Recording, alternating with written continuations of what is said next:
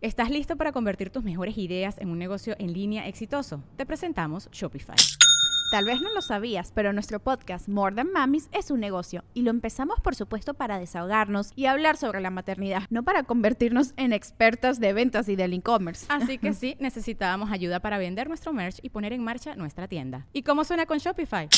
Llegó otra venta. Shopify es la plataforma de comercio que está revolucionando millones de negocios en todo el mundo. Ya seas un emprendedor desde tu casa o desde donde sea, Shopify es la única herramienta que necesitas para iniciar, administrar y hacer crecer tu negocio sin dificultades. Con Shopify puedo gestionar pedidos, envíos y pagos desde cualquier lugar, brindándote toda la información y estadísticas de tus ventas al detalle. Regístrate para un periodo de prueba con tan solo un dólar al mes en shopify.com barra sonoro, todo en minúsculas Ve a shopify.com barra sonoro para llevar tu negocio al siguiente nivel. Shopify.com barra sonoro. Estás escuchando El Dolop, parte de Sonoro y All Things Comedy Network. Este es un podcast bilingüe de historia americana en el que cada semana yo, Eduardo Espinosa, le contaré un suceso histórico estadounidense a mi amigo José Antonio Badía, que no tiene idea de qué va a tratar el tema. Se me hace que te va a caer bien este güey. Oh, yeah. El agua con radio funcionó bien hasta que se le cayó la mandíbula. ¿En qué ojo me pongo el parche? Malditos salvajes incultos. Pagaba 25 centavos a los niños de la localidad por cada perro o gato que le llevaran. No, espérate, ¿qué? El parque se hizo consciente, el parque probó la sangre, güey. ¿De qué se va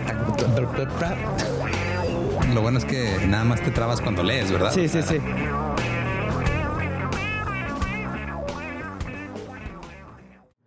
5 de diciembre de 1901. Espérate, no sé si es trampa. Y ya me hiciste decir, oh yeah, y ahorita me la vas a voltear. No, no, es, sincero. Ok. Marion Anthony Sajacek nació en Keti, en Austria, Hungría, que ahora forma parte de Polonia. Emigró con sus padres a los Estados Unidos cuando tenía tres años y su apellido fue cambiado a Sionchek. Entonces es Marion Sionchek. Después de vivir brevemente en Chicago, se mudaron a Seattle, Washington en 1905. Ahí se crió en la pobreza en Beacon Hill y luego fue a la escuela preparatoria en Olympia, Washington y luego fue a la Universidad de Washington en 1919. Desafortunadamente tuvo que abandonar la escuela porque no tenía dinero. Empezó a trabajar como leñador y en barcos de pesca tratando de ahorrar un poco de dinero para pagar su universidad. Y cuando juntó suficiente, regresó a la Universidad de Washington, tenía 25 años. Y aparte de estar pagando su universidad, estaba manteniendo a sus padres también. Oh, wow. Era uno de los pocos estudiantes con antecedentes de pobreza en la Universidad de Washington, porque era una, uni para pues, gente privilegiada de clase alta. Y esta diferencia de clases afectaría su manera de ver las cosas. Marion obtuvo su licenciatura y luego fue a la Facultad de Derecho de la Universidad de Washington. Y ahí dio inicio a su particular forma de hacer las cosas. Fue elegido presidente de los estudiantes asociados de la Universidad de Washington. Luego, desafió el dominio del sistema griego, o sea, de las fraternidades y las sororidades. Empezó a cuestionar de ustedes por qué tienen poder y la chingada. Y el departamento deportivo sobre las decisiones de cómo se movía el dinero en la universidad. Desde ese tiempo los de deportes controlaban dinero y así. Deportes y fraternidades y sororidades movían el dinero de las universidades. Desde siempre. ajá. Este güey dijo, oigan, también habemos gente pobre, ¿qué pedo aquí? Hizo esto mientras hacía campaña por un nuevo edificio del sindicato de estudiantes. Ahora, Obviamente hubo represalias. Algunos miembros del equipo de fútbol lo agarraron, lo raparon y lo este, metieron al lago Washington. Lo, estaban este, asustando que le iban a ahogar. Pero años más tarde, en 1949, lo que empezó Marion se hizo realidad cuando por fin construyeron un edificio que se llamaba el Husky Union Building y empezaron a mover el dinero de diferentes maneras. Ándale, jokes y los jokes están platicando de ese touchdown que hicieron hace 10 años con una esposa que no los ama y seis niños que no los quieren. Sí, diciendo que pueden aventar el balón así al otro lado del monte, güey. Sí, hasta otro. ¿Te acuerdas, John, cuando en, el 1916 le ganamos a Purdue University? Pues Marion era un populista. De hecho, hablaba de sí mismo a veces en tercera persona. Por ejemplo, cito, como defensor de los estudiantes más pobres, en oposición a los que pertenecían a las fraternidades, Sionchek predicó la política de reconocimiento justo de todos los grupos en el campus, sin favores especiales a ninguno. Defendió la democracia en la vida del campus y quería que todos los estudiantes, sin importar si vivían en una cabaña o en un palacio, se mezclaran libremente como una gran fraternidad educativa. Qué bonito. Sí. Ahora, eh, digo... Eh, no va a suceder. Se siente raro. Me, han hecho escribir cosas en tercera persona sobre mí. Así como que de repente, ah, escribe este algo sobre ti para una bio de una página o cosas y siempre se siente raro, güey. Muy raro. Cuando hice mi tesis, era yo hablando de mí en tercera persona durante todo, a pesar que está diciendo que hice esto y lo pinté de esta manera, pero tenía que hablar como si me estuviera viendo de fuera. Claro. Ahora obtuvo su licenciatura en Derecho y luego comenzó a trabajar con el Partido Demócrata local. Pronto se ganó la reputación de ser un abogado que luchaba por las clases bajas, los trabajadores desempleados, miembros de sindicatos y la gente radical. Muchas veces trabajaba pro bono, hacía su trabajo nomás por el gusto de hacerlo. Era combativo y a menudo fue citado por desacato al tribunal. Una vez incluso apeló contra una multa que le pusieron de 25 dólares por desacato al tribunal. Y se le hizo peor el tribunal, lo multaron y luego se le hizo al peor del tribunal por multarlo, básicamente. Sí, el juez le dijo, te estás pasando de verga. ah, sí, me estoy pasando de verga, pues voy a ir con la Corte Suprema del Estado a ver si es cierto. Ok, sí, me está cayendo muy bien este vato. Y se convirtió en una fuerza en la política de Seattle en 1931 cuando ayudó a liderar una campaña de destitución contra el alcalde Frank Edwards. Edwards estaba tratando de vender Seattle City Light, que era un servicio público, a una corporación privada. Marion fue copresidente de la organización de destitución que expulsó a Edwards de su cargo, porque quería privatizar la electricidad. Las tarifas de los clientes cayeron rápidamente en un 75% y Check se convirtió en un héroe local en Seattle. Aprovechó su nueva popularidad y se postuló para el Congreso. Cuando Roosevelt, Franklin Roosevelt y los progresistas hicieron cargo del gobierno, Check asumió el cargo eh, del Congreso el 4 de marzo del 33. Ahora era el representante del asiento del primer distrito del estado de Washington, representando a Seattle del condado de Kitsap. Era abiertamente radical, su primer mandato fue bueno, era respetado por la gente que trabajaba con él, era visto como un legislador serio. Y no vamos a hacer de todo el Folgers y Nescafé que hay aquí. Es que sí, güey. O sea, pobre gente, los tienen ahí trabajando mucho tiempo con café bien culero. Eso no es muy personal. Esto me pasó en la universidad. Nomás había Folgers. Yo compraba folders cuando trabajaba en el call center porque pues nomás para eso alcanzaba, porque compramos entre todos el, bote gigante. El grandotote. Simón, y ya lo teníamos y yo tenía la cafetera en mi lugar y yo nomás estaba preparando el café a todo el mundo. ¿Eras el zar del café? Sí, güey. No, no escogí el... El, puesto, el, puesto. te escogió a ti. Exacto. Pero ahí estaban, no, ellos eran libres de llegar cuando yo no estaba en otro turno o algo, de agarrar café, o sea, no había problema, pero estaba conectado en mi lugar. Eh, eran épocas en las que estaba siempre como muy tembloroso de las manos. Sí, pues la tienes ahí a un lado. Sí, güey. Sí me llegué a tomar una vez así de que dije, ya estoy mamando, me acabé la jarra casi yo solo. Me llegó a pasar y también dije, no, no, no, no. No. Eh, de hecho, algo que hacía Marion que es completamente inaudito para un legislador es que él leía todos los proyectos de ley que se presentaban antes de votar, güey. Los leía completos. Qué irónico que es este inaudito más es su trabajo, ¿no? Básicamente. Se supone. En 1934, los demócratas aumentaron su número en el Congreso y Marion contaba con el respaldo de la Popular Federación de la Mancomunidad de Washington, que era un grupo político algo poderoso. Se hizo cada vez más popular, fue reelegido al cargo y todo bien. El problema es de que a Marion no le gustaba que la burocracia se moviera tan lentamente. A nadie, güey y comenzó a criticar a Roosevelt por algunas de las políticas que se aprobaron como parte del New Deal, que el New Deal lo platicamos un poco, que este estupendo que revolucionó bien cabrón fue cuando dejaron el, el oro como sistema monetario y fue un pedo sí, que regresaron todo, ¿no? Después sí, o sea, después de la depresión, sin esto, Estados Unidos ahorita sería, no sé, no sería una potencia económica. Pero de todos modos, este Marion dijo, o sea, estuvo bien, pero pudiste haber hecho cosas mejores. Y luego empezó a meterse con los congresistas que estaban teniendo como que lazos muy cercanos con gente rica. Entonces, estos congresistas que estaban teniendo eh, así sus reuniones con amigos millonarios y todo, claro. empezaron a formar una coalición con el objetivo de aislar y despojar a Marion de su poder. O sea, otras de estos este, bullies de, la universidad, pero ahora, pero ahora ya en, el Congreso, Simón. Y en este tiempo el comportamiento de Marion comenzó a volverse algo errático. Por ejemplo, el día de Año Nuevo de 1936, muy temprano, entró al vestíbulo de un edificio de apartamentos muy caros en Washington, D.C., completamente hasta la madre de borracho. Según él estaba buscando a algunos amigos que no pudo encontrar, por lo que agarró el, teléfono del operador del edificio y les marcó a todos los que estaban ahí para decirles feliz año nuevo.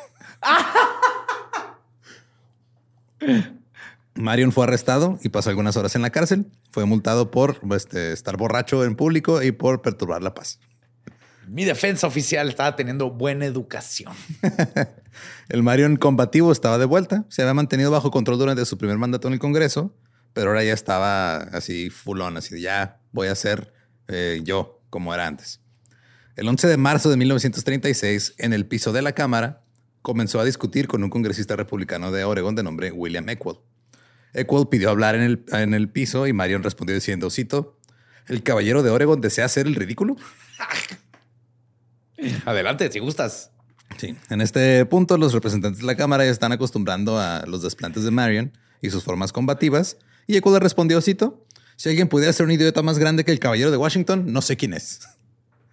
Pero Eckwell se calentó y dicen que estaba listo para agarrar los chingazos en el pasillo. Dicen que le dijo a otro legislador, déjalo salir al pasillo y yo me ocupo de él. Lo agarró ahorita acá, allá atrás del Congreso, te veo, ¿eh? Saliendo del Congreso, atrás del... en abril, de repente decidió fugarse con Ruby Louis Nix, una secretaria del Works Progress Administration, que tenía 21 años. No se pudieron casar inmediatamente en Washington porque había un periodo de espera de tres días. O sea, tú vas y dices, eh, me quiero casar y los haces, bueno, en tres días vienes por tu licencia de matrimonio. Para ver que se te baje cualquier cosa que te hayas tomado, cualquiera de los dos. Pero en Maryland, en el estado de Maryland, ahí sí podían casarse de inmediato. Entonces se dijeron a Maryland. Marion le pidió prestados dos dólares a un empleado para pagar la licencia de matrimonio porque no traía efectivo. Y el empleado eh, no quiso aceptar el reloj de Marion como garantía de que sí le iba a regresar la lana. Se casaron el 28 de abril de 1936. Ahora, cuando los periodistas le preguntaron si se había casado, les decía diferentes cosas. Algunos les dijo que sí estaba casado, a otros que no. Finalmente le preguntaron al reverendo Paul Deal, quien dijo, sí, yo los casé, yo casé a Marion y a Ruby. Luego los reporteros le preguntaron nuevamente que si estaba casado y él dijo, estoy desconcertado. Además, se le preguntó cuánto tiempo hacía que conocía a Ruby. Y Marion dijo, cito, la conocí hace una semana cuando me llamó una noche. Ella me invitó a bajar, así que bajé, la miré y dije, ah, mira, ella está bien. All right. ¿Cuál sexual güey ese que le habló a todos sus compas bien pedo desde Macy's para desearles feliz año nuevo? Esto no debe ser sorpresa para nadie.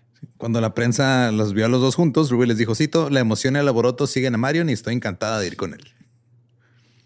Una de las cosas que Marion de repente disfrutaba era manejar a toda velocidad por las calles que fueran en su auto. En abril lo detuvieron conduciendo a 110 kilómetros por hora enfrente del Capitolio.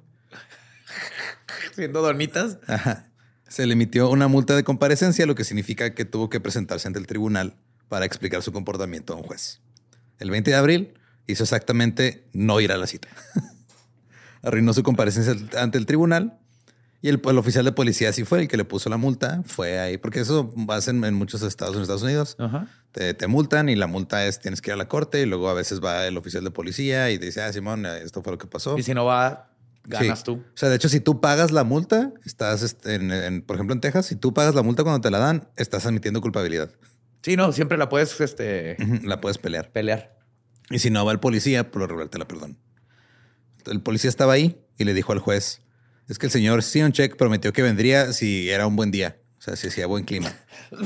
El juez se asomó y vio que estaba soleado y dijo, Cito, hoy es un día lo suficientemente bueno para que cualquiera venga a la corte. Luego emitió una orden de arresto contra Marion.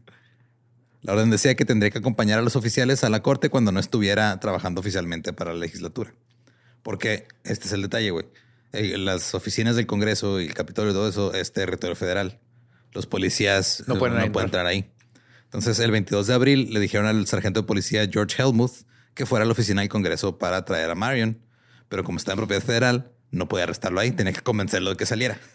Eh, ven, hay unos hot dogs bien buenos allá afuera, Mario. No quieres ir acá nomás. Ven, ¿Afuera dónde? Ven, pasa esta línea tantito más. ¿Cuál línea? Ven, no, eh, no, no. ven. Tú me quieres ver la cara de No, no, no, no, no. Son los mejores hot dogs de Washington. Tuvo que esperar hasta que Marion abandonara los terrenos del Capitolio para arrestarlo. Marion y Helmut discutieron en la oficina. O sea, el policía entró y estuvieron ahí hablando. Pero Marion no estaba interesado en que lo arrestaran. Al final de la discusión, Marion le dijo, te llevaré a dar un paseo. Aparentemente significaba que Marion le estaba diciendo a Helmut que iba a llevar al oficial a su casa. Así de, te llevo a tu casa. Y Helmut dijo, ok, pues igual salimos de aquí y este, me gano su confianza y lo arresto. El periódico después, el Bend Bulletin, publicó, cito, Marion acompañó a Helmut afuera, donde los dos subieron a su auto y dieron la vuelta a la cuadra a gran velocidad. Eh, Check finalmente se detuvo junto al edificio de oficinas desde el que habían comenzado. O sea, básicamente fue a darle una vuelta a madre, hacia romper la ley por la que lo habían arrestado otra vez. ¿Ves que está bien chido?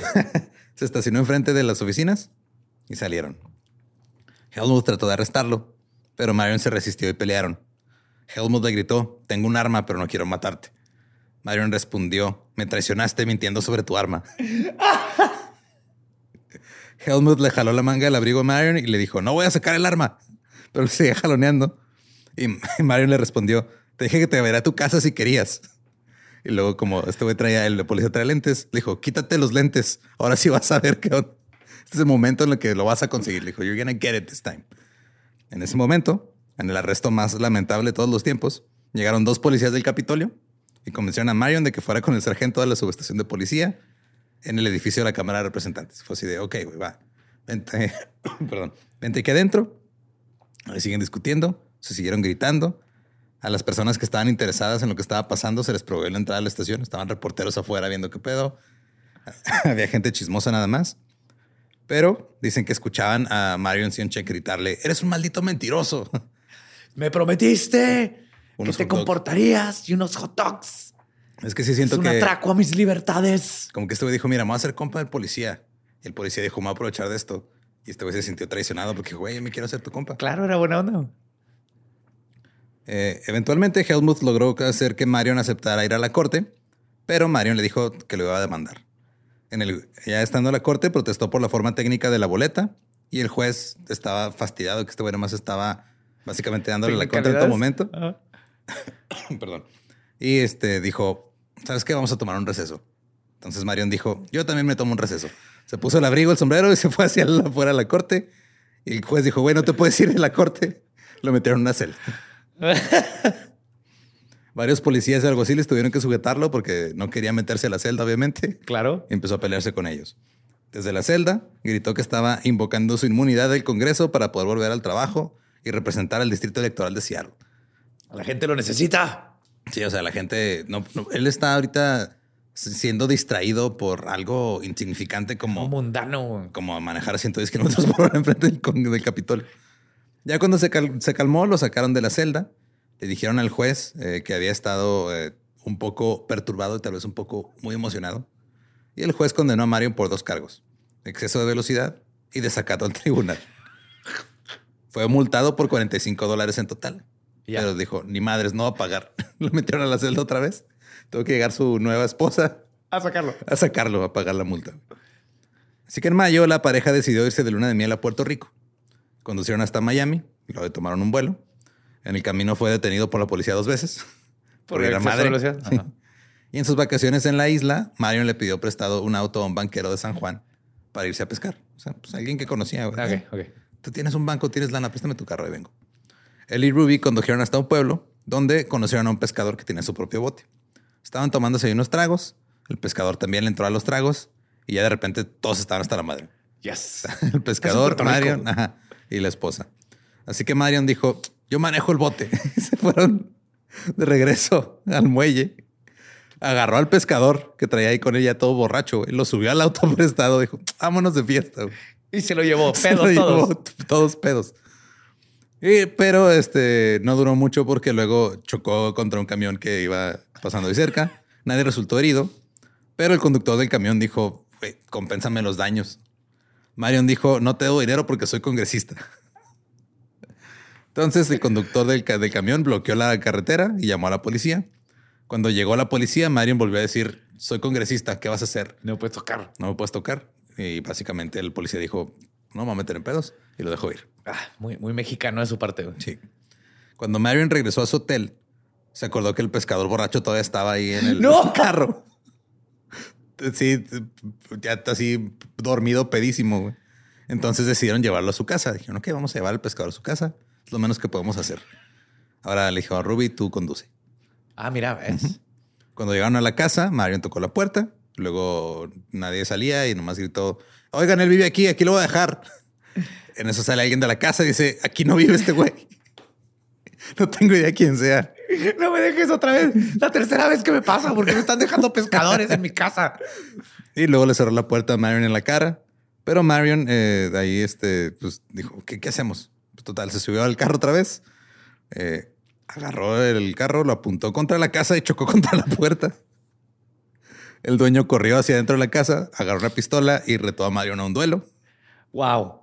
Eso escaló muy rápido, güey. Sí. Mi amor, vamos a pescar. Corte A. Estoy en un duelo, mi amor. Agarra mi sombrero. Voy a agarrar balazos contra este vato. Y todavía falta lo que sigue, güey. Llegó una multitud de cortadores de caña con sus machetes gritando ¡Viva la República de Puerto Rico! Porque se dieron cuenta, escucharon que un congresista estaba haciendo un cagadero y fue de, ah, ok, nosotros queremos este, hacer un cagadero contra el Congreso. ¿Cómo te fue en de miel? Pues mi esposo no me llevó a pescar y luego empezó una revolución. Eh, en una noche. Fue, eso fue una noche. Fue la primera Fue noche. la primera noche. Así que Marion y Ruby regresaron a San Juan y dejaron al pescador ahí. Luego se quedaron sin gasolina antes de llegar a San Juan. Marion ya no traía este efectivo, pero cuando dijo de quién era el, el carro, le dijo el de la gasolinera, ah, este carro es del güey del dueño del banco. Le dijeron, ah, Simón, toma y le echaron gasolina. Y luego le cobramos a aquel güey. En el hotel, alrededor de la una de la mañana, llamó a la estación naval de los Estados Unidos y dijo, eh, le dijo al coronel que estaba al mando de un escuadrón de aviones de la Infantería de Marina que su vida estaba en peligro y exigió que viniera un pelotón para protegerlo. Es que te están persiguiendo un chingo de güeyes con machetes. güey. Sí, sí, sí. El coronel. Sin querer empecé aquí una revolución. Necesito ayuda, por favor. Y hot dogs. El coronel se negó. Luego habló con un teniente. El teniente también se negó.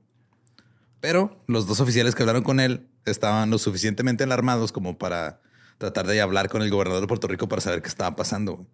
Pero era, era de madrugada. Contestó el secretario del gobernador y dijo, no lo voy a despertar ahorita. güey".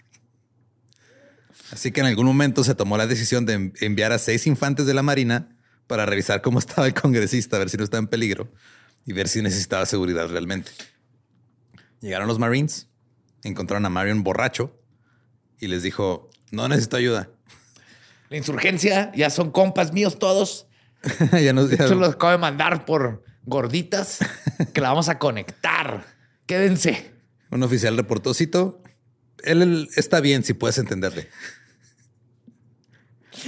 Ahora, todavía preocupado por el peligro evidente, Marion llamó él mismo al gobernador a las 7 de la mañana, pero no pudo comunicarse con él por teléfono porque el hotel le explicó a la oficina del gobernador que este güey está bien pedo y que él está tratando de marcar. Entonces, cuando les decía, conéctenme con la oficina del gobernador, Nada les más decían de- así de, no, no, no le contesten, digan que no están. El congresista aún no se había recuperado de su viaje de pesca el día anterior y dicen que estaba en la actualidad, o sea, el hotel le dijo a la oficina del gobernadorcito, actualmente está bebiendo agua de coco y tirando las cáscaras desde la ventana de su hotel a la gente que va pasando por la calle.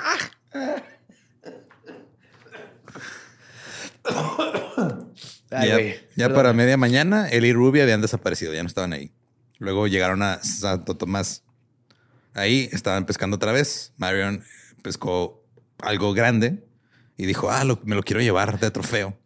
Lo quiero poner en la oficina del Congreso para que lo vean mis, mis colegas que tengo un pez que agarré en Santo Tomás. Así que llamó a un taxidermista local. Luego eh, llamó a algunas personas para que fueran a su hotel. O sea, están unos que están ahí. "Eh, vamos a tirar fiesta al hotel. Y ahí fue donde reveló que se le había ocurrido un nuevo cóctel. Cito. Tomó una botella de ron, vació una generosa porción en una coctelera y luego agregó una cantidad generosa de tónico para el cabello. Y es una bebida deliciosa, les dijo a sus invitados. El taxidermista y los demás que estaban ahí Porque ahí estaba el taxidermista. Pues claro que estaba el Sí, güey. taxidermista. sorbieron el cóctel con cautela y luego ya, como que le dieron el trago bien. Marion dijo que la bebida era algo nuevo y los invitados dijeron, sí, tienes razón, es algo nuevo. Sí, nada, de jamás, de jamás se Nadie había se había hecho en la tomado- historia de la humanidad. güey. Sí, güey, con pinche... mezclar estas dos pendejadas. Ahora, de vuelta en Washington, el Congreso aprobó y Roosevelt firmó una legislación dirigida directamente a Marion Sienchek, What? Que otorgaba a los comisionados del distrito el poder de suspender las licencias de conducir a los miembros del Congreso. Incluso se han sido emitidos por otro estado, incluso si el automóvil tenía placas del Congreso. O sea, por un güey. Por un güey. Ya Ajá. chingaron a todos. Esto se hizo porque Marion había pasado pinches 100 kilómetros por hora enfrente del Capitolio. Y es, ya también la gente en Washington como que dijo, este güey como que ya está mamando, ¿no? O sea, los primeros años estuvo chido, pero ahorita como que ya Está salió de pasando de vergas. ¿Viste que hizo una insurgencia? En Puerto En Rico. Puerto Rico luego se metió un taxidermista a su cuarto. El comité ejecutivo del Partido Demócrata del Condado de Kitsap aprobó una resolución para expulsar a Marion del partido y oficialmente lo llamaron una desgracia. Luego llegaron informes de Santo Tomás sobre el comportamiento de Marion. No solo estaba bebiendo tónico para el cabello, también estaba siendo conducido por el chofer del gobernador, porque no saben cómo lidiar con él. El chofer del gobernador lo estaba moviendo. Entonces Marion, eh, lleno hasta la madre de ron y de tónico para el cabello, decidió morder al chofer para tomar el control del automóvil. Mira, esta madre se da pelos en la lengua, Te va a gustar. ¿Quieres ver? Ah. Entonces va manejando el chofer del gobernador, lidiando con un güey borracho que no saben qué hacer con él. Un congresista un congresista borracho y este güey le dice, déjame manejar. No, déjame manejar. No, y lo muerde. Ay, cabrón. Dentro de los informes del comportamiento errático de Marion también se informó que estaban en una cena pública y bebió sopa de un plato. Y luego se robó un auto. es muy, no sé por qué, no sé por qué se tomaron el tiempo de explicar la primera parte, güey. Es que estaban unas, o sea, no, no usó cuchara, güey, agarró el plato así tal cual en una cena en público y se lo tomó. Ahora está, está. Está mal, pero se robó un auto. Ajá. Yo, dijo, les, yo creo que les dijo como así en las películas, no sé, soy congresista, dame tu auto. Y se lo llevó. Su luna de miel terminó y ya los dos tórtolos se dirigieron a su casa en barco el 20 de mayo. Eh, mientras estaban en el barco, Marion sacó una bicicleta y puso a Ruby en el manubrio. ¿De dónde sacó una bicicleta? La compró antes de subirse al barco. Entonces, con su esposa en el manubrio, le empezó a decir a la gente que estaba ahí en el barco que iba a pedalear hasta Washington si la policía no dejaba de arrestarlo por exceso de velocidad. Se ven en un barco de vapor y este dando vueltas, en la bici a la cubierta con su esposa en el manubrio. Y pues, se puso a pedalear para demostrar que sí iba a poder llegar hasta Washington. Dijo que había comprado la bicicleta en Santo Tomás y que dijo, también le dijo a la multitud que puedo acelerar hasta 35 kilómetros, 40 kilómetros por hora en bicicleta. Más si le, si le suman la velocidad del barco, voy como a 70 kilómetros por hora. También les dijo que últimamente tenía problemas con la ley porque estaban persiguiéndolo gente que quería publicidad nada más. También estaba a punto de enterarse de que su casera los había desalojado de su apartamento. Oh, fuck. Dijo que Marion y Ruby eran demasiado descuidados con los muebles y con la porcelana. Así que mientras ellos estaban de luna en miel en Santo Tomás, la casera sacó la ropa de Marion y de Ruby del apartamento. Llegaron a Nueva York y Marion anunció que había creado un nuevo cóctel. Su conferencia de prensa regresando del cagadero que provocó Puerto Rico, fue de, ah, sí, oye, fuiste a Puerto Rico, hiciste un desmadre. Simón, inventó un nuevo cóctel. Es el segundo. Pelos en la lengua, ya está en todos los oxos. Este es fresca pie con whisky. este no tiene tónico para el cabello. De hecho, no suena tan mal, güey. Era whisky de centeno con miel, hielo picado y una ramita de menta. Está bien, es como un julep por ahí. Y le decía el Science Check Zipper.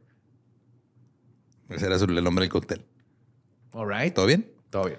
Entonces, la mañana del 26 de mayo se dice que Marion se sentó en el borde de su cama en la habitación de su hotel desde las 10 de la mañana hasta las 2 de la tarde, observando sus botellas. Tiene una botella de whisky escocés, una de centeno, un ron y una ginebra. Y se dice que después de las 4 horas finalmente anunció, cito, el whisky escocés con soda es mi bebida favorita, excepto que me gusta más el whisky centeno con soda. Yo llamo eso un un buen día, güey. Esa es una buena forma de, pasar unas cuatro horas de tu vida. Ahora, para todo esto, todo esto lo sabemos porque güey le hablaba, le hablaba a los reporteros de la prensa, güey. Y les contaba. Y estaba la, no, o sea, había alguien de la prensa con él en el cuarto por cuatro horas mientras este güey nomás estaba viendo sus botellas de, alcohol, güey. Eh, ya, ya quisiera la prensa haber estado ahí cuando Mozart escribió Fígaro, güey. Es lo mismo que acaban de ver ahí, güey. Luego comenzó a beber este whisky Después de un tiempo, ya toda la gente que estaba ahí cerca de él les empezó a servir sus Sign Chick Zippers. Y luego fueron a la piscina del Rockefeller Center. Estaban ahí, este, se quitaron los zapatos, estaban ahí chapoteando en el agua. La prensa lo seguía y tomaba notas de todo. Los periódicos anunciaron que Marion estaría de vuelta en Washington el 26 de mayo. Pasó la noche en el apartamento del que había sido desalojado y para las 10 de la mañana del día siguiente ya estaba en su oficina.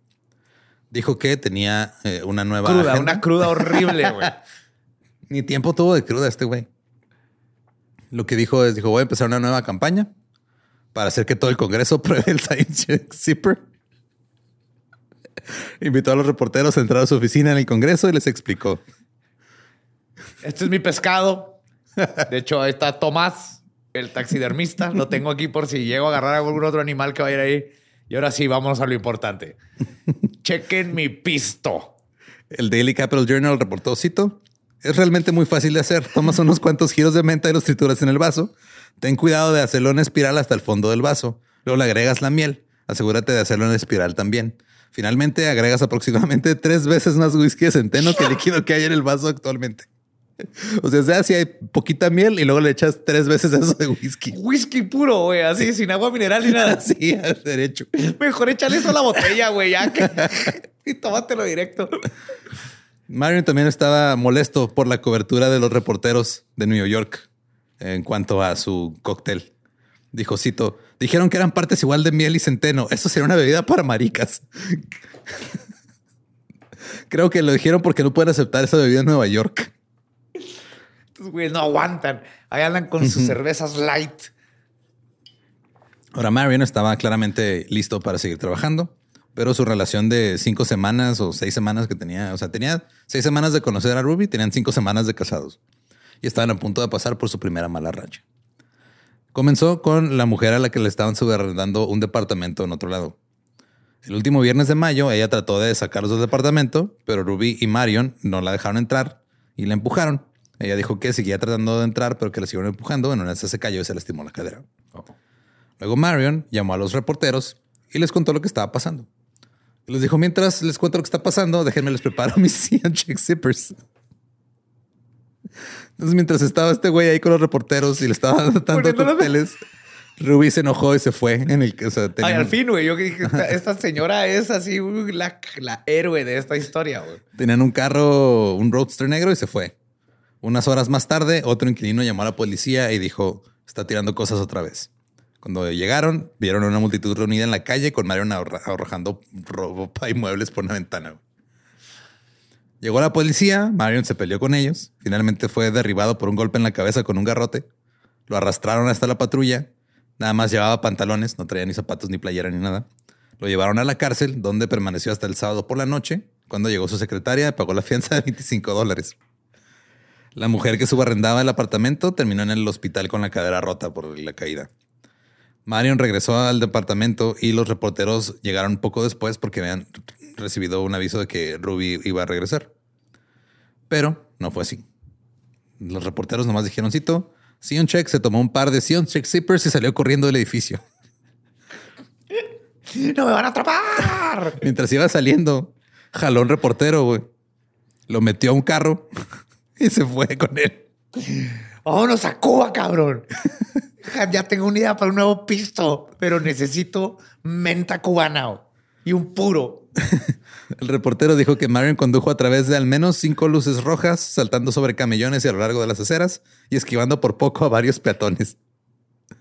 Condujo por toda la ciudad como un loco, chocando el auto contra las casas de sus amigos mientras buscaba a Ruby. Asomaba la cabeza por la ventana y gritaba, ¿has visto a mi esposa?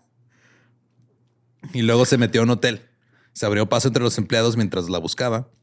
Lograron en, un, en otro hotel prohibirle que llegara a revisar las habitaciones y salió encabronado de ahí.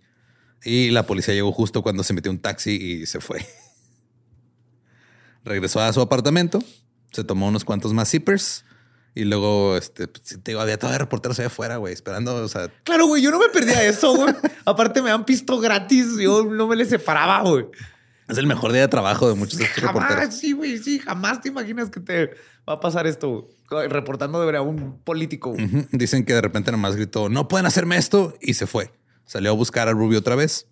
Esta vez se dirigió a la Casa Blanca para intentar hablar con Roosevelt para que lo ayudara a encontrar Con el presidente. sí. Cuando ingresó a la oficina, llevaba un maletín lleno de botellas de cerveza vacías y una pelota de ping pong. Señor. Señor presidente, sé que esto tal vez no tenga sentido, pero me lo explico. Voy a poner esta pelota de ping-pong con menta y unos beaters. Y vamos a encontrar a Ruby, usted y yo. Háblele al ejército. Yo sé que tenemos ahí naves especiales. Quería que Roosevelt llamara al ejército. y que fueran con ametralladoras y bombardearan el hotel donde pensaba que se escondía Ruby. Pero Roosevelt no quiso ni salir a saludar a Marion. Así que Marion corrió de regreso del automóvil, salió quemando llanta y dijo que volvería. acudió con el fiscal de distrito Leslie Garnett e intentó que arrestaran al, pre- al vicepresidente. Sí, o sea, el fiscal de distrito Garnett Ajá. y el vicepresidente Garner. Entonces llega este güey y le dice, tenemos que arrestar al vicepresidente porque está en una campaña para esconder a mi esposa y está en contra de mí en un complot. Oh, oh. Luego salió a la estación de policía e intentó que arrestaran a su casera diciendo que le había robado un reloj de oro. Regresó a su auto, chocó contra los autos que estaban enfrente de él así para querer pasarlos. Luego anunció que iba a conseguir un trabajo en el FBI para encontrar a su esposa.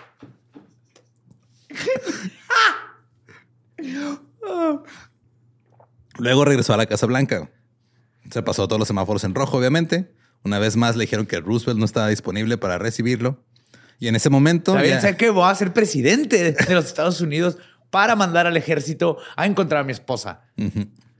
Y en ese momento el jefe de policía emitió una orden de arresto diciendo, cito, este hombre aparentemente es salvaje y solo me queda una cosa por hacer y eso es arrestarlo.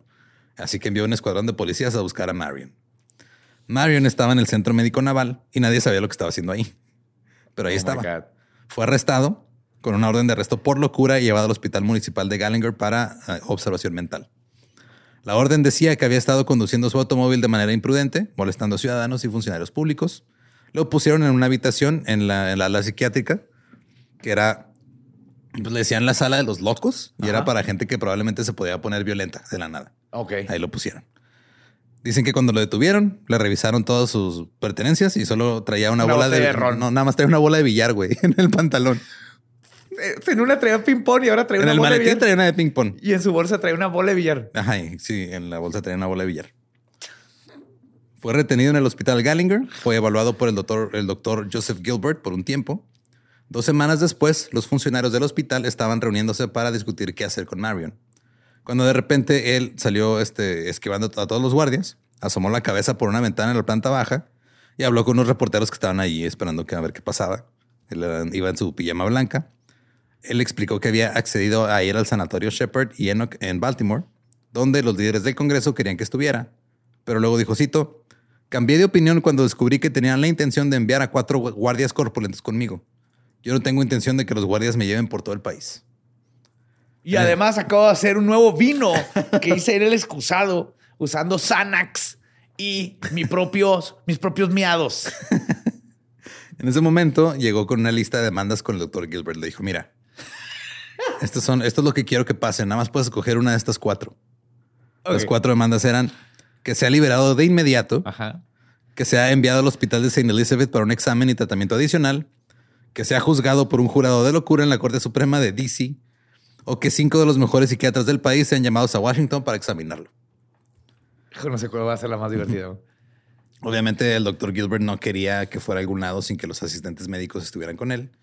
Así que Mario le dijo a los periodistas, cito, que sospechaba que la Casa Blanca estaba involucrada en esta idea de enviarme por todo el país con, con cuatro guardias. Estoy pensando lo mismo. Esos guardias seguro son de la CIA lo que quieren es desaparecerlo Sí. que no esté en el Congreso. Esto es un complot ya de, de- de la gente que no comprende la revolución que está en vez.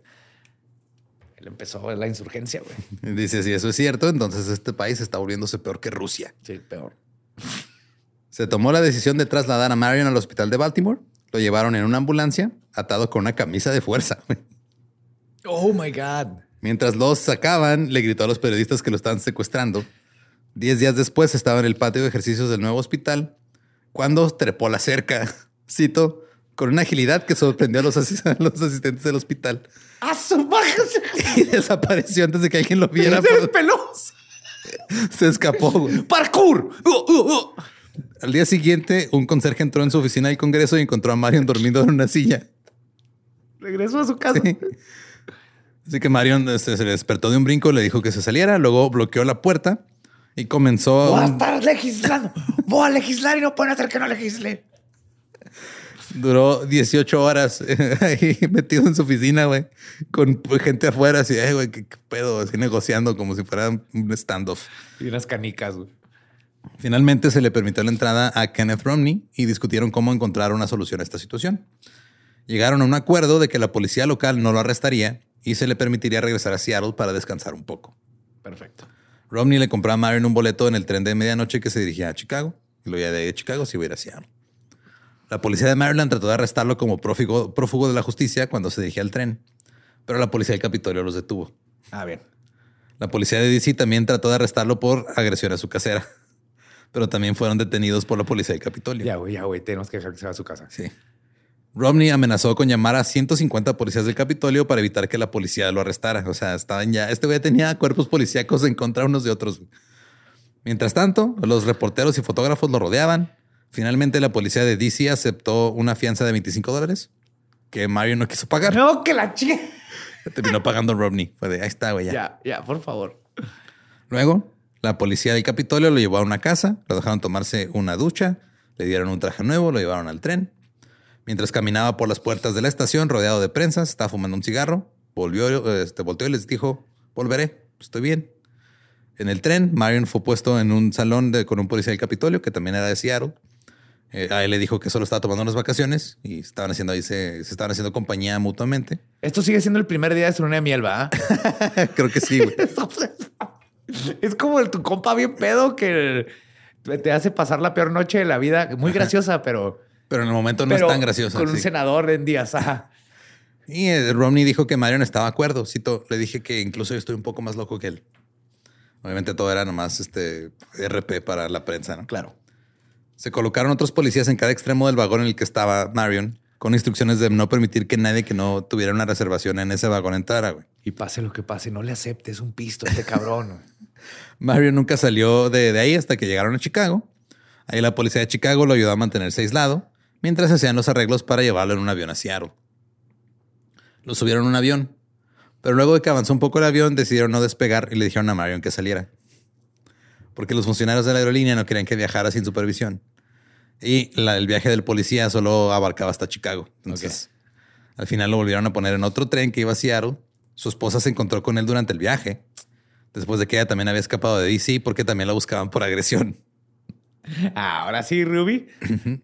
El Corvallis Gazette Times de Montana publicó el 2 de julio de 1936, cito, el representante Marion Sayonchek viajó a toda velocidad a casa en tren hoy, distribuyendo recetas del Sayonchek Cheaper entre los pasajeros descontentos.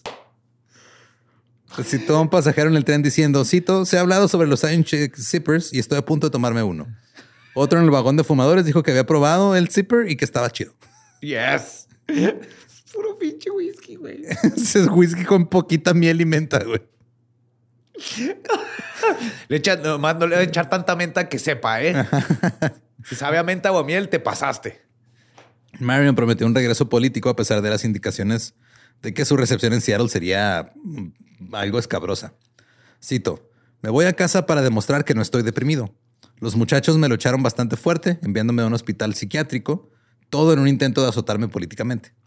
Pero les voy a dar una campaña que les va a dejar ampollas donde se sientan. Ese eslogan, yo sí voto por alguien con ese eslogan. Se dijo que los líderes demócratas en Seattle esperaban que se fuera a cualquier otro lugar del país que no fuera el estado de Washington. Nomás quería que estuvieran así lejos, lejos de aquí, por favor. pero llegó a Seattle. Cuando llegó, cambió su tono y dijo que había decidido no presentarse a la reelección porque su madre estaba enferma. Pero cuando fue a visitar a Seattle, su madre le pidió que volviera a postularse. Así que lo hizo. porque, pues, Claro, ¿Le hizo tu- caso a su mamá? es tu mami. Y dijo que pensó en lo que le diría a sus electores sobre todo lo que había sucedido, pero que todavía no se le ocurría nada. Pues, ¿qué, qué les dices? Me la pasé bien, vergas. Sí, o sea, básicamente le dijo a la prensa, sea lo que sea lo que diga, será bueno. Yes. Insistió en que estaba de acuerdo y que su confinamiento se debió a la persecución de personas no identificadas. En Seattle, el 4 de agosto, se dirigió a una audiencia de más de mil personas hablando sobre el tema. A la audiencia se le permitió hacerle preguntas e incluso después de todo el desmadre seguía siendo muy popular. El 7 de agosto visitó a un psiquiatra en Seattle. El psiquiatra le advirtió a Marion que se mantuviera callado y fuera de la vista del público. Después de la cita, el médico le dijo al cuñado de Marion, será mejor que lo vigiles. Más tarde ese día, Marion fue a su oficina en el quinto piso del Arctic Building en Seattle. Era una oficina nueva que acababa de alquilar para su candidatura a la reelección. Su cuñado y Ruby lo esperaban en el auto. Y dicen que claramente estaba tardándose demasiado, así que dijeron, ¿qué está pasando? Entonces el cuñado subió a buscarlo. El cuñado dijo, cito, Marion estaba escribiendo una nota, su rostro estaba sonrojado y parecía emocionado, y empecé a sospechar. Le dije que su esposa estaba fuera del edificio esperándolo en el auto. Le sugerí que se pusiera el sombrero y el abrigo y se fuera conmigo. Murmuró algo, de repente saltó de su silla, dejando la nota sin terminar, corrió a la otra habitación de su oficina y saltó por una ventana abierta. What the? Acabo de inventar el Bull. ¡Me da alas! ¡Uhú! Marion aterrizó frente al automóvil. Su cabeza golpeó la banqueta y murió instantáneamente. ¿Qué? ¿Ahí se, ¿ahí se acabó, Marion? Sí, güey. Salió su esposa del auto, gritó y se desmayó. Y luego desapareció. La prensa ya no la volvió a encontrar después. güey. ¿What? Se revelaría que los psiquiatras del hospital de Baltimore habían declarado que Marion parecía de depresión maníaca, o lo que se conoce como trastorno bipolar. Ajá. Y a menos de que fuera tratado, se enfermaría cada vez más. Obviamente el alcohol no ayudaba, güey. No, no, no, no. Se creía que este episodio maníaco se desencadenó porque estaba aislado en el Congreso por quienes estaban en contra de sus ideas progresistas radicales a favor de los pobres. Entonces, como Eso que... lo hizo tronar. Sí, güey. O sea, tronó porque le estaban bloqueando sus, sus ideas este, en el Congreso. Sí, sí, sí. Hizo su desmadre en un episodio de manía y al final terminó aventándose de una ventana, güey. Ahora, hay una conspiración, güey. Hay gente que dice que realmente el cuñado lo aventó de la ventana porque tenía órdenes de otras personas de deshacerse de él porque estaba haciendo demasiado ruido con ideas sobre tratar bien a la gente pobre y así. Como en que Ultra que mataron al con el LSD. Sí, vato, lo entonces tienen, ajá, eh, sí tienen esa... O sea, esa conspiración. Sí, esa conspiración. Eh, Sanichek fue enterrado en Seattle con una ceremonia pública bastante grande. Más de 2.000 personas asistieron a su funeral en el Senator Auditorium en el centro de Seattle, con otras mil que no pudieron entrar, que se quedaron afuera. Y en la carta que dejó ahí era la fórmula para el Jaggermeister. No lo dudo, güey. Tanto la Universidad de Washington como Boeing cerraron, eh, o sea, Boeing los aviones, Ajá. no los... no, sí, no, sí, asumimos. eh, cerraron su- sus, sus puertas durante medio día en su honor. Entre todo lo que hizo, o sea, entre todo el desmadre que hizo Marion durante su estancia en el Congreso, fue conducir hasta el césped de la Casa Blanca. Se dice que una vez se enojó con el director del FBI, J. Edgar Hoover, Con Hoover. y le mandó un camión lleno de estiércol a su casa. y luego que una vez que Roosevelt dijo algo que él tomó como un insulto, le envió un paquete lleno de botellas de cerveza vacías y bolas de naftalina. Why? Ruby ingresó después a, a la Universidad de Washington. Ya tiempo después la encontraron y le dijo a un reportero, déjame olvidar y déjame ser olvidada. Abandonó sus estudios y se mudó a Hollywood para dedicarse a la actuación, pero no le fue tan bien que digamos. En agosto de 1937 le disparó a un merodeador que se estaba metiendo en su apartamento. Ajá. Y en 1938 se le ordenó pagar 1.800 dólares a la casera en DC. Eh, la nota que Marion Sionchek estaba escribiendo cuando se suicidó decía, cito, mi única esperanza en la vida era mejorar la condición de un sistema económico injusto que no prometía a aquellos que tenían toda la riqueza eh, ni siquiera una oportunidad decente de sobrevivir y mucho menos vivir. Wow. Y sí, o sea, le tronó y terminó aventándose una ventana después de hacer un desmadre. Mira, si hubiera existido el rock and roll en ese tiempo, eh, hubiera sido un gran rockstar. Sí, gran güey. rockstar. O sea, esto, es, esto es, una, es un fin de semana con los Rolling Stones en los 70. Sí, exactamente, güey. Es, es así el, el dos días de Ozzy Osbourne. Ajá. Y pues esa es la historia del congresista bipolar, Marion Sionchek, con ideas muy radicales para su tiempo y un problema no tratado. Inventor del Jaggermeister. Pero es que sí, o sea, si tienes este, digo, todavía no lo habían diagnosticado, le diagnosticaron después de que pasó todo este pedo. Obviamente el alcohol no ayuda, güey, el La estrés laboral, todo eso no No ayuda. lo pueden mantener y Ajá. sí, no, y le lo rompieron con. Se nota que tiene una visión bien hardcore. Y Sí, es estresante, güey, frustrante más que nada. Sí, no se sabe qué tanto lo empujaron a aventarse por una ventana. Ajá, sí. Pero ahí está. Si quieren escuchar el episodio original en inglés, es el episodio 222 de The Dollop, Marion Sionchek. Recuerden que nos pueden seguir en todas las redes como arroba el Dollop. Me encuentran como arroba ningún Eduardo. Me encuentran como el va diablo. Y pues, si no conocen su historia, nunca van a saber cómo. ¿Cómo tomar- preparar un zipper? Sí, güey, cómo preparar este, un vaso de whisky con poquita miel y menta. Le soplas, nomás le soplas a la menta arriba del vaso. Le explicas al whisky qué es la menta. Y ya. Ajá. Sí. Eh, En presencia de miel. ¿Estás listo para convertir tus mejores ideas en un negocio en línea exitoso? Te presentamos Shopify. Tal vez no lo sabías, pero nuestro podcast More Than Mamis es un negocio y lo empezamos por supuesto para desahogarnos y hablar sobre la maternidad, no para convertirnos en expertas de ventas y del e-commerce. Así que sí, necesitábamos ayuda para vender nuestro merch y poner en marcha nuestra tienda. ¿Y cómo suena con Shopify? Llegó otra venta. Shopify es la plataforma de comercio que está revolucionando millones de negocios en todo el mundo. Ya seas un emprendedor desde tu casa o desde donde sea, Shopify es la única herramienta que necesitas para iniciar, administrar y hacer crecer tu negocio sin dificultades. Con Shopify puedo gestionar pedidos, envíos y pagos desde cualquier lugar, brindándote toda la información y estadísticas de tus ventas al detalle. Regístrate para un periodo de prueba con tan solo un dólar al mes en shopify.com barra sonoro, todo en minúsculas. Ve a shopify.com barra sonoro para llevar tu negocio al siguiente nivel. Shopify.com barra sonoro.